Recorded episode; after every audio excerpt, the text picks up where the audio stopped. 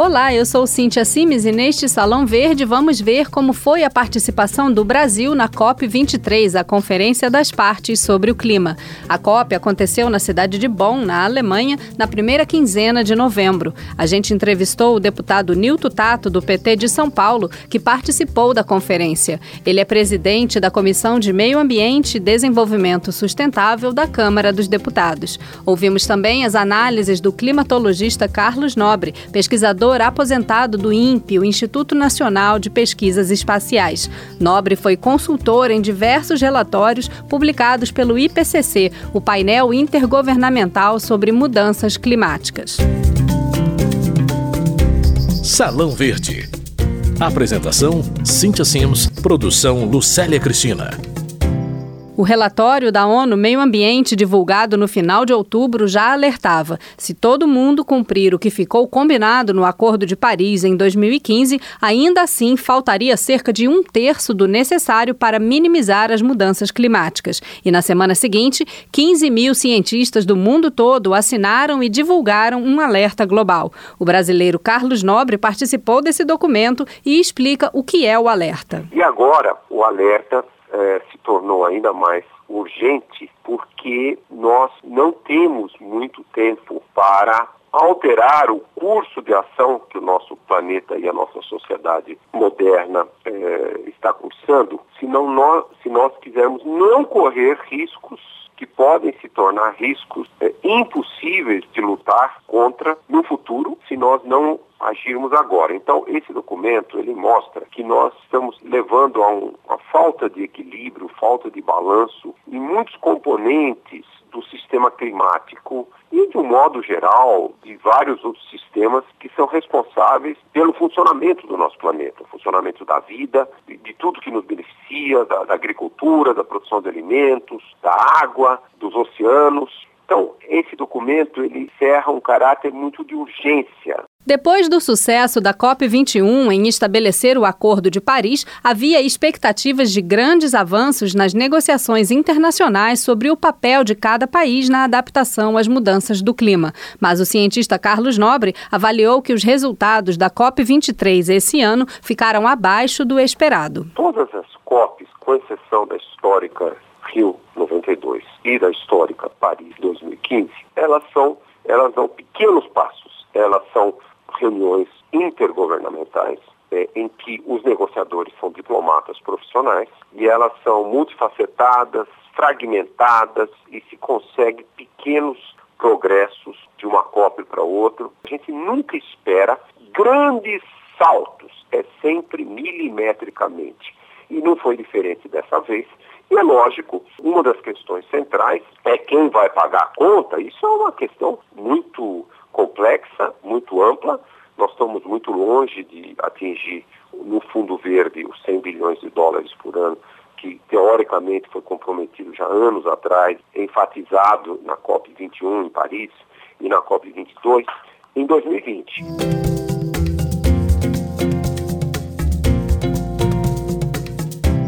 Conhecer um pouco de história mundial é importante. Não dá para falar de mudanças do clima sem lembrar da Revolução Industrial dos séculos 18 e 19, do modelo de desenvolvimento econômico do século 20 e dos padrões de consumo das sociedades ricas no século 21. Então é preciso usar os conceitos de pegada ecológica e biocapacidade. A pegada ecológica é a quantidade de recursos naturais e energia necessária para produzir um determinado estilo de vida. A biocapacidade é a disponibilidade desses recursos na natureza. E atualmente estamos vivendo um padrão de consumo que é insustentável, porque a nossa pegada ecológica é maior do que a capacidade da natureza de repor os recursos extraídos. Isso sem falar nos recursos não renováveis, como os estoques de minérios. Todo esse contexto leva ao problema da justiça climática que o pesquisador Carlos Nobre explica para gente. As ilhas do Caribe, que não pertencem aos Estados Unidos, ou à Grã-Bretanha, ou à França, ou à Holanda, que tem muitos países independentes ali, por exemplo, Jamaica e muitos outros, Haiti, é, República Dominicana e, e vários outros, Martinica e muitas ilhas que são países, eles emitiram 0,0001% das emissões globais historicamente. Mas eles estão sofrendo os impactos dos furacões fortes, como os quatro dessa estação de furacões, como qualquer, como os Estados Unidos, como Porto Rico, que também é um, é um livre associado dos Estados Unidos, e Ilhas Virgens Britânicas, Ilhas Virgens Americanas, que são parte dos países que emitem muito. E eles não têm meios de, de se recuperar, eles, eles não causaram problema e eles estão pagando um preço altíssimo pelos impactos que já ocorrem. Quer dizer, o, o Caribe, o mar do Caribe está mais quente por causa do aquecimento global, os furacões já estão ficando mais fortes. A justiça climática é que os países ricos, eles têm que pagar a conta dos impactos que o clima já está provocando nesse país. Essa discussão não avançou na COP. Esses países não causaram as mudanças climáticas e os países ricos que causaram teriam que financiar a reconstrução e principalmente a preparação, o aumento da resiliência social, econômica, ambiental desse país.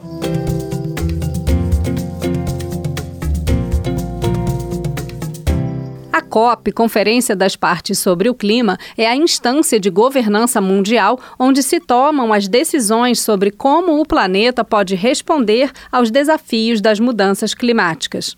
A conferência reúne diplomatas e chefes de Estado do mundo todo e tem atividades paralelas, como os fóruns de discussão dos empresários e organizações sociais. A Rede de Ação pelo Clima, um conjunto de ONGs ambientalistas, costuma oferecer o prêmio Fóssil do Dia a um país que tenha realizado ações contrárias à mitigação das mudanças do clima. O prêmio, evidentemente, é uma ironia e na COP23 o Brasil passou essa vergonha. O deputado Nilton Tato do PT de São Paulo, estava lá e comenta o episódio. Acabamos passando vergonha lá na COP a hora que a gente recebe esse troféu. Quer dizer, quem recebeu esse troféu lá perante o mundo todo não foi o governo Temer, não foi a bancada ruralista. Quem recebeu o troféu foi o Brasil foi o povo brasileiro por causa das medidas do governo Temer. O governo tem adotado medidas que vem então da Casa Civil, e avançando aqui dentro do Congresso Nacional, seja no Senado como na Câmara, proposições da bancada ruralista, podemos dizer assim, e aí eles usam então esta agenda que a gente chama de agenda socioambiental, e que é a agenda do Brasil, que dialoga melhor com os compromissos que o Brasil assumiu né, na, nas negociações do clima.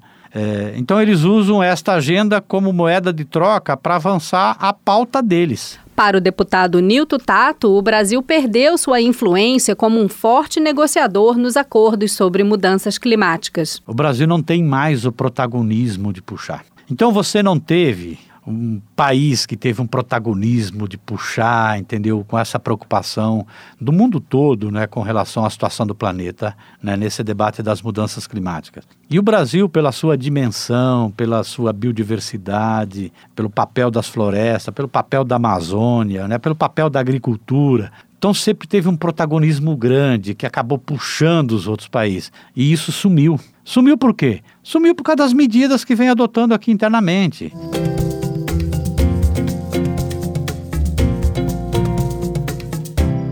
As contradições da política brasileira em relação às mudanças climáticas estão se tornando evidentes para o resto do mundo, o que pode levar o país a perder credibilidade nas negociações internacionais. O pesquisador Carlos Nobre apresenta a trajetória recente do Brasil nessas negociações. O Brasil tem tido uma posição ambígua e não é só agora na COP23. Se a gente pensar bem, desde a COP21, a histórica reunião em Paris, o Brasil, naquela época, o desmatamento estava aumentando, nós estávamos no meio de uma mega recessão e as emissões do setor de energia e de transporte aumentaram pelo uso de mais combustível fóssil e principalmente nós estamos vivendo uma grave crise energética e se ligaram todas as termoelétricas, ao mesmo tempo que em, em Paris o Brasil fez o mais, talvez a mais ambicioso de qualquer país em desenvolvimento, as suas metas. Então, vai chegar o momento da verdade. Nós não podemos ter um discurso político que nos leva e nos mantém em protagonismo internacional. É, isso nos, nos levou, nos catapultou à liderança mundial em negociações e um enorme respeito.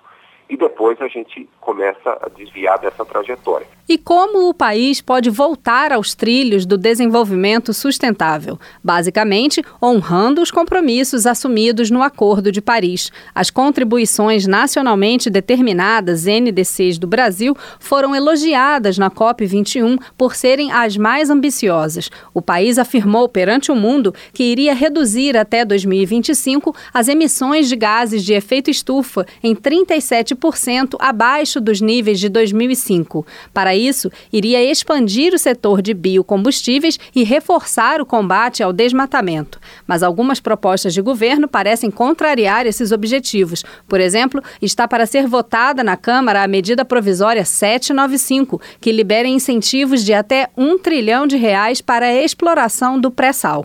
Além disso, a proposta orçamentária para 2018 prevê um corte de 60% na verba para o monitoramento das florestas via satélite e de 57% nos recursos de controle e fiscalização ambiental.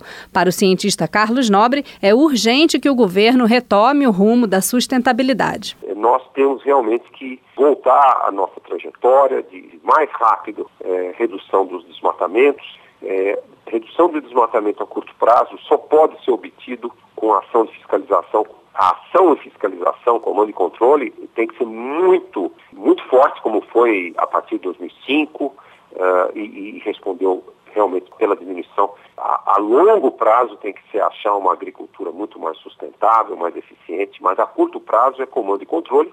E também nós temos que realmente pôr a mão na consciência e partir para uma matriz energética renovável, um país que tem por quilômetro quadrado o maior potencial de energias renováveis do mundo, somando água, biomassa e principalmente eólica e solar.